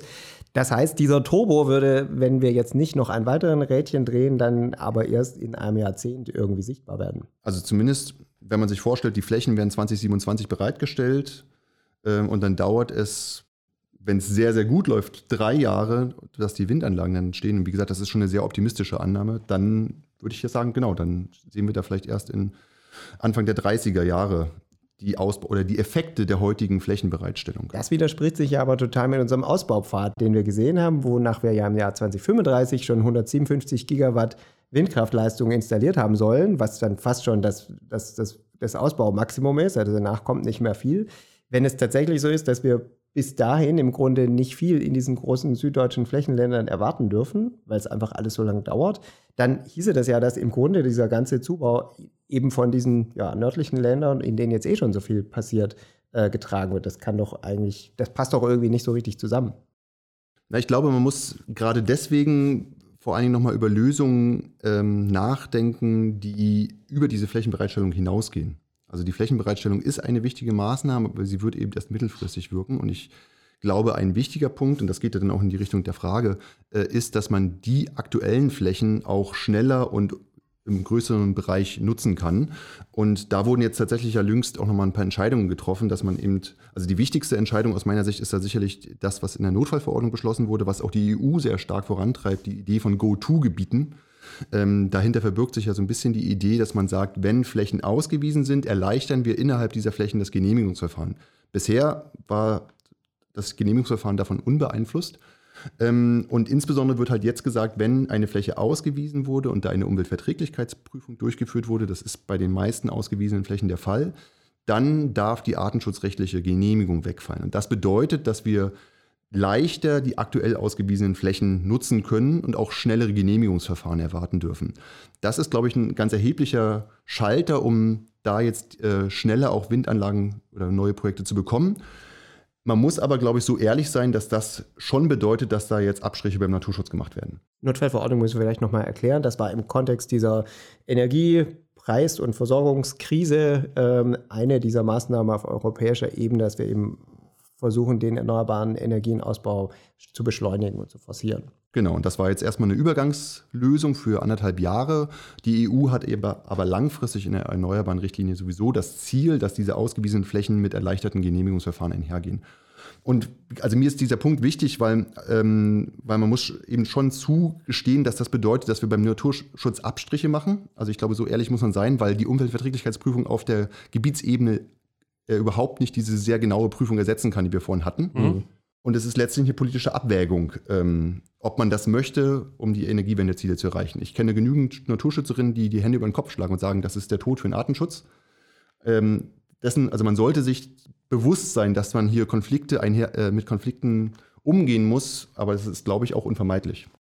Ja, aber muss man natürlich auch sagen, äh, Klimaschutz ist ja auch Artenschutz. Ne? Also ich meine, es soll, soll, jetzt nicht zu platt klingen, aber nee, wenn wir den, den also Klimawandel also, eben begrenzen durch Nutzung erneuerbarer Energien, hilft das am Ende natürlich auch dem, dem Artenschutz. Die größte Gefahr für den Artenschutz ist der Klimawandel, völlig klar. Ähm, jetzt haben wir schon über einige Maßnahmen gesprochen, ähm, über ein, ein Dokument noch nicht, nämlich die Windenergie an Landstrategie die im Grunde viele Maßnahmen bündelt und auch auf, auf, Gesetze verweist, auch auf die, über die wir jetzt schon gesprochen haben. Die ist jetzt relativ frisch im Mai äh, in sozusagen einer konsultierten und überarbeiteten Fassung veröffentlicht worden. Übrigens parallel zur Photovoltaikstrategie, über die wir in der letzten Folge gesprochen haben. Versprochen das letzte Mal, dass ich Photovoltaik sage in der Windkraftfolge. Aber ich finde es ganz bemerkenswert, dass wir für diese beiden Schlüsseltechnologien jetzt eben tatsächlich auch diese schon weit nach vorne blickenden Strategien haben. Wir verlinken das natürlich. Ähm, was ich auffällig fand, der Titel ist, wir stellen die Weichen für 160 Gigawatt Wind an Land bis 2035. Da dachten wir so, äh, 160, im EEG stehen 157. vielleicht eine Petitesse, aber vielleicht haben wir auch zu viele Ziele im Energiebereich, da kommt man schon durcheinander. Ähm, aber da sind eben zwölf so Handlungsfelder drin. Und mein Eindruck ist jetzt, die beschäftigen sich im Grunde mit fast allen diesen Hürden, die du, ähm, die du vorher genannt hast, zum Beispiel dieses Thema mehr Flächen mobilisieren, auch Flächen sichern, die wir, die, es schon gibt, äh, Genehmigungsverfahren vereinfachen, äh, Produktionskapazitäten stärken, Fachkräfte sichern, Transporte erleichtern. Das steht tatsächlich da alles drin. Hast du so ein bisschen eine Bewertung, wie, wie weitreichend das ist und wie viel bringt uns diese Strategie voran? Also tatsächlich sind ja in der Strategie viele Maßnahmen, die eigentlich vorher schon beschlossen wurden, die jetzt nochmal gebündelt werden. Also Stichwort äh, Notfallverordnung oder diese sogenannten Go-To-Gebiete wurde da einfach wieder aufgegriffen. Also insofern wird da auch teilweise alter Wein in neuen Flaschen mhm. verkauft, ähm, was jetzt auch okay ist, aber insofern ähm, ist das aber zum Beispiel eine sehr sinnvolle Maßnahme, oder sinnvoll zumindest im Sinne der Beschleunigung des Ausbaus sicherlich eine sinnvolle Maßnahme, eine wichtige Maßnahme. Die andere wichtige Maßnahme ist, dass man ähm, den Gemeinden mehr Flexibilität gibt. Also ich hatte vorhin schon mal darüber gesprochen, dass ähm, ähm, Gemeinden jetzt auch außerhalb von Vorrangflächen ähm, Windenergieanlagen zulassen dürfen, auch auf selbst nochmal Flächen ausweisen dürfen. Das hätten sie vorher gar nicht gedurft und das wurde jetzt zum Beispiel nochmal durch eine Gesetzesänderung beschlossen. Und das ist eben vor allen Dingen ein gutes Beispiel dafür, ähm, wie versucht wird jetzt auch schon vor der Bereitstellung der Flächen den Ausbau zu beschleunigen. Weil das eben bedeutet, wir müssen nicht erst warten, bis die Länder 2027 frühestens neue Flächen bereitstellen, sondern die, die Gemeinden, so sie es wollen, können auch jetzt schon aktiv werden und müssen nicht erst auf, auf die Planung warten. Äh, ein anderes Beispiel ist, ähm, dass äh, Länder, auch das hatte ich vorhin schon mal genannt, ja, teilweise vorgeprescht sind und jetzt ambitionierter sein wollen, als es der Bund gefordert hat. Allerdings hätte da dieser Sanktionsmechanismus, den ich vorhin genannt habe, gar nicht gewirkt, weil der ist an diese 2027-Ziele und die 2032-Ziele gebunden. Das heißt, ein Land kann erst diese Privilegierung aufheben, zum Beispiel als Sanktionsmechanismus, wenn das 2027-Ziel verpasst wird. Und jetzt haben einige Länder zum Beispiel gesagt, sie wollen aber schon 2025 das Ziel erreichen. Da hätten sie aber gegenüber ihren Landkreisen kein Mittel gehabt, um das zu sanktionieren. Das dürfen sie jetzt doch. Das wurde jetzt nochmal geändert. Das heißt, dieser Sanktionsmechanismus wurde ausgeweitet. Das klingt erstmal wie ein rechtliches Detail, aber ist eben genau entscheidend, damit das wirklich wirken kann. Welche Länder sind das denn, die da so proaktiv sind? Genau, also es gibt ein paar Länder, die jetzt eben gesagt haben, sie wollen die Bundesziele nicht erst 2032 erfüllen, sondern schon vorher und eben auch ohne Zwischenziel erfüllen. Das sind zum Beispiel Sachsen tatsächlich, was gesagt hat, 2027 wollen wir die Ziele erreicht haben. Oder noch ambitionierter sind zum Beispiel äh, Nordrhein-Westfalen und Baden-Württemberg, die gesagt haben, wir wollen die Ziele schon 2025 erreicht haben. Also da sprechen wir wirklich über übermorgen. Niedersachsen gehört auch zu dieser ambitionierten Gruppe. Also mhm. So grob fünf bis sechs Länder haben gesagt, wir wollen ambitionierter sein, als es der Bund fordert. Und die anderen machen eher Dienst nach Vorschrift. Und der große Freistaat im Süden? Der große Freistaat im Süden will die Ziele so erreichen, wie es der Bund gefordert hat, also in Zwischenschritten 27 und 32. Die Strategie scheint ja doch eine ganze Reihe von doch ähm, wichtigen Themen zu adressieren. Aber meinst du, da fehlen noch wichtige und kritische Teile, die, die man bräuchte, um den Windkraftausbau voranzubringen? Ein wichtiges Thema, was ich generell ein bisschen unterbelichtet finde, was in der Strategie auftaucht, allerdings nur mit Worthülsen, ist dieses Thema Akzeptanz, mhm. lokale äh, Beteiligung von Menschen vor mhm. Ort. Ähm, das wird immer wieder als ein wichtiges Thema propagiert. Aber wenn ich mir jetzt die Regelung anschaue, über die wir auch gerade gesprochen haben, wird eigentlich dann doch sehr stark top-down gedacht. Also der Bund definiert Vorgaben, die sind nach unten durchzureichen, also eher ja, mit Geh- und Verboten. Was muss gemacht werden? Und ich würde sagen, gerade weil im letztendlich immer Freiheiten bleiben für die lokalen Akteure, ob sie Windenergie jetzt ermöglichen oder nicht, ist es mindestens genauso wichtig, positive Anreize zu setzen, dass es sich eben für die Menschen vor Ort lohnt, wenn da Windenergie gebaut wird. Also wir sprechen über, über Geld, wenn es sich lohnt? Wir sprechen über Geld, genau. Und dieses Geld kann aber über ganz verschiedene Wege laufen. Du hast gerade gemeint, ähm, es gibt immer Möglichkeiten, den Windkraftausbau vor Ort noch zu verhindern. Kannst du mal ein Beispiel nennen, wie das funktionieren könnte in der Praxis? Also es sind verschiedene Sachen. Also das einfachste oder eingängigste Beispiel ist vielleicht, dass wir vorhin diesen Emissionsschutz angesprochen mhm. haben. Und wenn jetzt zum Beispiel eine Gemeinde ein neues Gewerbegebiet oder ein neues Wohngebiet ausweist irgendwo, dann müssen auch zu diesem perspektivisch zu bauenden Wohngebiet Mindestabstände eingehalten werden nach Emissionsschutz. Und das heißt, man könnte das als Instrument nutzen, um Windräder wegzuschieben, um mhm. die nicht zu dicht an der Gemeinde dran zu haben. Okay. Und dann könnte es helfen, wenn man sagt, hey, ja, als Kommune bekommt irgendwie ein paar Cent pro Megawattstunde oder so, die wir hier erzeugen. Ähm, wie sieht es jetzt aus mit der Akzeptanz? Genau. Und wichtig ist dabei aber, dass man nicht glauben darf, man könnte jetzt Leute, die Windkraft gegenüber skeptisch eingestellt sind, dadurch gewinnen. Das ist, glaube ich, nicht der Punkt von finanzieller Beteiligung, sondern was Umfragen zeigen, ist, dass es eine große Mehrheit gibt von Menschen, die kein Problem von Windkraft hat. Und es geht darum, diese zu aktivieren. Ähm, weil die jetzt sagen, mich stört die Windkraft nicht, aber es gibt auch keinen Grund, mich für die Windkraft einzusetzen. Und wenn man jetzt sagt, aber wir sorgen jetzt durch Rahmenbedingungen dafür, dass da was finanziell vor Ort bleibt, dass vor Ort Wertschöpfung bleibt, dass Steuereinnahmen mhm. vor Ort auftreten, mit denen die Gemeinde Schulen sanieren kann. Dann gibt es möglicherweise mehr Menschen, die kein Problem mit Windkraft haben und lauter werden. Man wird mit dem Geld die Leute, die Windkraft blöd finden, nicht überzeugen, aber es geht eben darum, die stille Mehrheit zu aktivieren.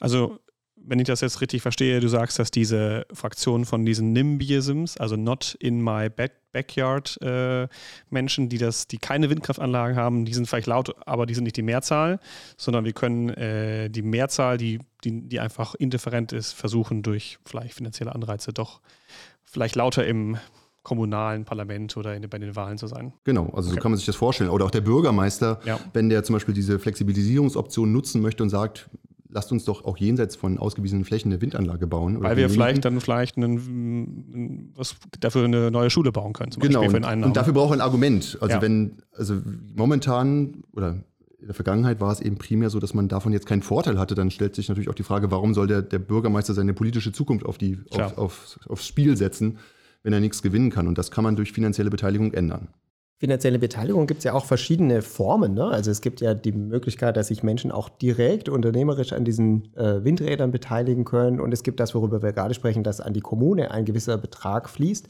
Und da gibt es ja auch in den Ländern auch unterschiedliche Modelle. Kannst du das vielleicht nochmal so ganz grob sortieren, wo wir mhm. da gerade stehen?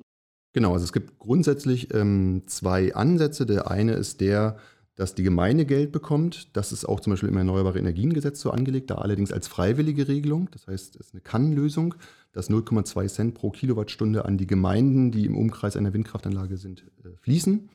Ähm, darüber hinaus ähm, kann es auch äh, oder gibt es auch die Option, dass Bürgerinnen beteiligt werden. Das wird zum Beispiel in Mecklenburg-Vorpommern angeboten. Ähm, das kann einerseits passieren, indem man Bürgerinnen anbietet, dass sie Anteile an einer Windkraftanlage kaufen oder an der GmbH, die die Windkraftanlage betreibt, kaufen. Also selbst unternehmerisch dann selbst tätig unternehmerisch tätig werden, Geld anlegen letztlich. Das geht natürlich nur, wenn ich Geld habe zum Anlegen. Das ist, das ist genau der Schwachpunkt dabei, dass man eben in Mecklenburg-Vorpommern sieht, dass das eben nur bedingt angenommen wird, weil es ein gewisse Kapital, äh, gewisses Kapital voraussetzt und das eben im Zweifel dann nur bei wenigen vorhanden ist und man eben gerade nicht alle mitnehmen kann, was man eigentlich möchte. Insofern spricht das zum Beispiel eher gegen diese Kapitalangebote und eher für eine direkte Zahlung. Ähm, und die direkte Zahlung an Bürgerinnen könnte zum Beispiel so aussehen, dass man vergünstigte Stromtarife anbietet.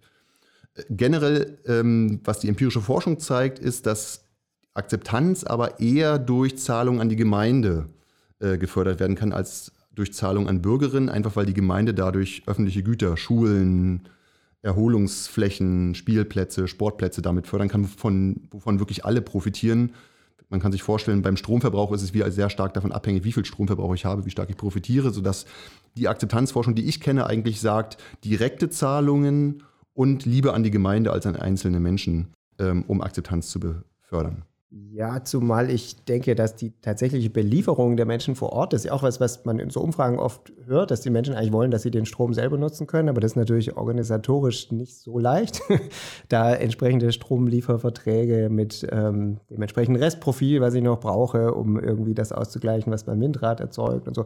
Das stelle ich mir kompliziert vor. Das mit der, mit der Zahlung an die Gemeinde, das klingt irgendwie viel plausibler, dann kann man das Schwimmbad heizen oder einen Kindergarten bauen. Warum ist es nur eine Kann-Regel? Warum hat man das nicht längst verpflichtend gemacht? Hintergrund bei der Bundesregelung im Erneuerbare Energiengesetz war bisher immer, dass es verfassungsrechtliche Bedenken gab. Also dass es nicht ganz klar ist, ob der Bund überhaupt die Kompetenz hat, den, so eine finanzielle Beteiligung vorzuschreiben. Da gibt es aber unterschiedliche Meinungen. Ich kenne auch gegenteilige Meinungen. Und deswegen springen jetzt eben manche Länder in die Bresche, immer mehr tatsächlich zu, äh, in letzter Zeit, äh, indem sie eigene Regelungen, die dann auch verpflichtend sind, einführen. Also Sachsen hat das gemacht, Niedersachsen hat das jetzt auch vorgeschlagen. Ähm, bisher war es vor allen Dingen Brandenburg und Mecklenburg-Vorpommern, die das hatten, aber es gibt jetzt immer mehr Länder, die das wirklich auf den Weg bringen wollen. In diesem Handlungsfeld ähm, steht auch noch drin Akteursvielfalt, also gesellschaftlicher Rückhalt, Akteursvielfalt stärken und Kommunen am Ausbau beteiligen. Akteursvielfalt heißt jetzt sowas, dass tatsächlich nicht nur irgendwelche großen, anonymen Projektentwickler oder ja, Leute, Kapitalgeber sozusagen hier so ein Windpark bauen, sondern dass Bürger vor Ort sich sozusagen auch äh, aktiv beteiligen können, vielleicht auch in der Projektentwicklung. Das war jetzt in der Vergangenheit nicht immer nur eine Erfolgsgeschichte, wenn ich, wenn ich mich so zurückerinnere. Wie siehst du das? Sollte dieser Punkt Akteursvielfalt noch mehr gestärkt werden? Und wenn ja, wie? Also ich habe das Gefühl, dass der eigentlich schon gut adressiert wird. Also wir haben ja im Ausschreibungsregime eine Ausnahme für Bürgerenergiegesellschaften. Das heißt, die müssen nicht diesen aufwendigen Ausschreibungsprozess durchlaufen, sondern bekommen eine feste Vergütung. Und meine Wahrnehmung ist, dass das eigentlich schon ein sehr starker Treiber ist, ähm, dass man auch solche Projekte zulässt, weil die dann eben nicht mit großen Investoren konkurrieren müssen um Fördergelder. Insgesamt bin ich, muss ich sagen, bei der Bürgerenergie so ein bisschen agnostisch. Also ich, ich sehe schon, dass es ähm, Bürgerenergie braucht, sozusagen auch für Akzeptanz, aber ich sehe überhaupt nicht, dass wir mit Bürgerenergie die Windenergie auf die Niveaus heben können, äh, die wir insgesamt brauchen. Also da brauchen wir notwendigerweise privates Kapital von großen Investoren und äh, man muss da eigentlich alles mitnehmen, was möglich, was überhaupt möglich ist. Ähm, und bei Bürgerenergie, um vielleicht bei dem Thema zu bleiben, sieht man eben in der praktischen Forschung oder auch in den praktischen Beispielen oft ja eben genau das Problem, was wir gesagt haben, dass sich da eben auch nicht alle Menschen einbringen, auch nicht alle Menschen einbringen können. Das heißt, es ist eben nicht unbedingt so, dass man damit alle vor Ort mitnehmen kann, weil manche gar nicht das Kapital haben, um da in der Bürgerenergiegenossenschaft eine Einlage zu bilden. Ich, es gibt ein ganz schönes Beispiel, also man muss vielleicht nicht bloß über die Produktion oder den Betrieb der Anlage sprechen, sondern vielleicht auch über die Frage, wem gehören die Flächen. Das kann in ländlichen Gemeinden dann vielleicht auch ganz anders funktionieren. Es gibt in, in Sachsen eine Gemeinde ähm, zwischen Dresden und Leipzig. Da haben sich in den 90ern schon die Flächeneigentümerinnen zusammengetan und einen Flächenpool gebildet und gesagt, wann immer irgendwo auf diesem Flächenpool eine Anlage gebaut wird, profitieren alle, die ihre Flächen in den Pool eingebracht haben, davon, weil das ist ja sonst auch so eine ähm, Ungerechtigkeit, die oft wahrgenommen wird, dass bloß der Landwirt, der seine Fläche hat, von dem Windrad und von der Pacht profitiert. Und das ist, fand ich, ein ganz schönes, smartes Modell, wo dann vielleicht alle davon profitieren. Und auf dem Land zumindest ist es ja so, dass historisch da oft viele Menschen vor Ort auch noch Flächen haben, äh, die sie dann einbringen können. Das klingt sehr plausibel, weil sonst hat halt der oder die, die zufällig so eine Fläche geerbt hat, hat dann den, den Vorteil und alle anderen müssen sich das Windrad angucken. Hat das denn Nachahmer gefunden, dieses Projekt? Also es gibt, glaube ich, noch ein paar andere Beispiele, aber es ist nicht so, dass das groß ausgerollt wird. Ich glaube, in dem Fall hängt es auch tatsächlich sehr stark an so einem lokalen Menschen, der da die Führung übernimmt und der es sehr proaktiv vorangetrieben hat. Das war da eben ein Bürgermeister, der das in den 90ern gemacht hat. Und das war sehr effektiv. Also jetzt stehen da enorm viele Windkraftanlagen und die Leute sind damit zufrieden, feiern ihre Dorffeste unter den Windkraftanlagen. Aber es ist jetzt nichts, was aktuell ausgerollt wird. Zumindest nicht, dass ich es wahrnehme. Also wir brauchen mehr proaktive Bürgermeister. Auf jeden Fall, genau. Was auch dafür spricht, dass die Bürgermeister gute Argumente brauchen, um sich für Windenergie einsetzen zu können. Genau, du hast, jetzt eine ganze Reihe von, äh, von Maßnahmen, haben wir jetzt besprochen und du hast auch schon einiges dazu gesagt, wie jetzt die, ähm, die Akzeptanz sich zum Beispiel entwickeln könnte auf Basis der, der aktuellen äh, Maßnahmen. Meinst du, dass das Bündel von, von den Politiken, die jetzt in den letzten Jahren verabschiedet wurden oder schon oder noch verabschiedet werden, reicht es, um die Ziele zu erreichen, die sich die Bundesregierung selbst gesteckt hat? Mittelfristig bis 2030 und dann auch längerfristig oder 25, 30? Also insgesamt ist mein Eindruck, dass es schon auf optimistischen Annahmen beruht, dass dieses Maßnahmenbündel jetzt ausreicht, um die Ziele zu erreichen. Das heißt, wenn alles gut geht, könnte es passen. Aber mhm. ich, mich würde es jetzt auch nicht überraschen, wenn wir die Ziele nicht erreichen oder noch nicht ausreichend erreichen können mit dem Maßnahmenbündel. Was erstmal dafür spricht, dass wir sehr stark monitoren müssen. Also zum Beispiel, ob die Flächen wirklich reichen. Mhm. Und was vor allen Dingen auch dafür spricht, dass man eben die Lücken, die ich jetzt noch wahrnehme, also wir haben gerade über positive Anreize gesprochen, dass man die möglichst schnell schließt und vielleicht auch über höhere finanzielle Beteiligung nachdenkt. Ähm, und nicht bloß über Geh- und Verbote äh, nachdenkt, um den Ausbau da wirklich in der Breite zu mit einem ganz breiten Maßnahmenbündel zu erreichen. Aber es ist natürlich auch relativ zu bewerten. Also ich, ich um das positiv zu framen, ich sehe hier schon, dass der Windenergieausbau wieder an Dynamik gewinnen wird. Also es wurden sehr viele Maßnahmen ergriffen, äh, die die Situation verbessert haben, die es wahrscheinlicher machen, dass die Ziele erreicht werden. Ob das jetzt am Ende gelingen wird, muss man noch abwarten. Ja, dann sind wir wahrscheinlich schon am Punkt, wo wir ein kleines Fazit ziehen können. Ähm, also klar ist, wir haben ziemlich ambitionierte Ziele bei der Windkraft, die auch offensichtlich ganz gut passen zu Klimaneutralitätsszenarien. Aber wir sind im Moment eben viel zu langsam.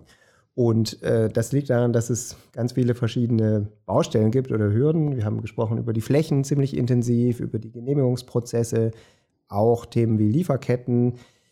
Du hast uns relativ klar gemacht, Paul, dass es ähm, keinen so einen einzelnen Schalter gibt, den wir einfach umlegen können, sondern dass es ganz viele Schalter oder Rädchen gibt, an denen man irgendwie drehen muss und dass leider vieles davon auch offensichtlich ziemlich lange dauern wird, selbst wenn wir jetzt aktiv werden. Und ja, vor dem Hintergrund, mein Eindruck ist, wir haben ganz viele Maßnahmen angestoßen. Du, nur werden die leider wohl relativ lange dauern, bis wir die tatsächlich auch bei uns im Ampelmonitor äh, wirksam sehen, dass wir tatsächlich einen, einen sehr viel kräftigeren Zubau bekommen. Wäre das so ein Fazit, dass du, dass du so teilen würdest? Genau, also Stand jetzt würde ich schon erwarten, dass wir da erst, sag mal, wenn es sehr gut läuft, in der zweiten Hälfte der 20er Jahre wirklich was in den Ausbauzahlen noch sehen. Vielleicht auch erst Anfang der 30er. Ja, dann schließen wir doch mal ja. hoffnungsvoll. Vielen Dank, äh, Paul, dass du hier warst. Ich Danke hab, für die Einladung nochmal. Ja, das hat uns, hat uns sehr gefreut. Ja, wir haben unheimlich viel gelernt. Ja. Das ähm, ist gut, dass wir dann nochmal nachhören können, wie das geht mit der Genehmigungspraxis. Ja, genau. Und du hast dazu auch noch ähm, diverse, du warst jetzt sehr, sehr bescheiden hier. Paul hat ganz viel publiziert. Unter anderem hat er uns ja nebenher auch Abbildungen gezeigt, wie das funktioniert mit dieser Genehmigungspraxis. Wir verlinken einen ganzen Haufen Zeug später in unseren Shownotes. Dann können alle auch nochmal draufklicken und sehen, was du da so zu Papier gebracht hast. Paul ist auf Twitter sehr aktiv äh, unter dem Handle pleh-mann. Und ähm, da ist tatsächlich auch äh, happy, die eine oder andere Frage vielleicht noch zu, der, zu unserer Folge zu beantworten. Ähm, wenn ihr noch Fragen, Lob, äh, Kritik oder Anregungen zum Podcast selbst habt, äh, wie schon gesagt, unsere E-Mail-Adresse ist fossilfrei.dew.de. Und wir sind auch, äh, Wolf und ich sind auch auf Social Media ähm, manchmal zu sehen, auch Twitter und auf Mastodon äh, Wolf mit wpschill auf Twitter und wpschill at socialprotectics.de. Die sind immer so lang, diese Mastodon-Handles. Und ich selbst äh, auf Twitter at rotkohl, at rot-kohl und at arot at mastodon.social. Warum so. heißt du da nicht auch Rotkohl? Das ist doch super. Ja, das hätte ich vielleicht eigentlich machen sollen, das stimmt. Gut, also und falls es euch gefallen hat, dann ähm, genau, sagt es weiter oder abonniert uns, gebt uns ein Like. Schaut euch Pauls Publikationen an und wenn euch was nicht gefallen hat, ja, schreibt uns gern. Dankeschön. Tschüss. Tschüss.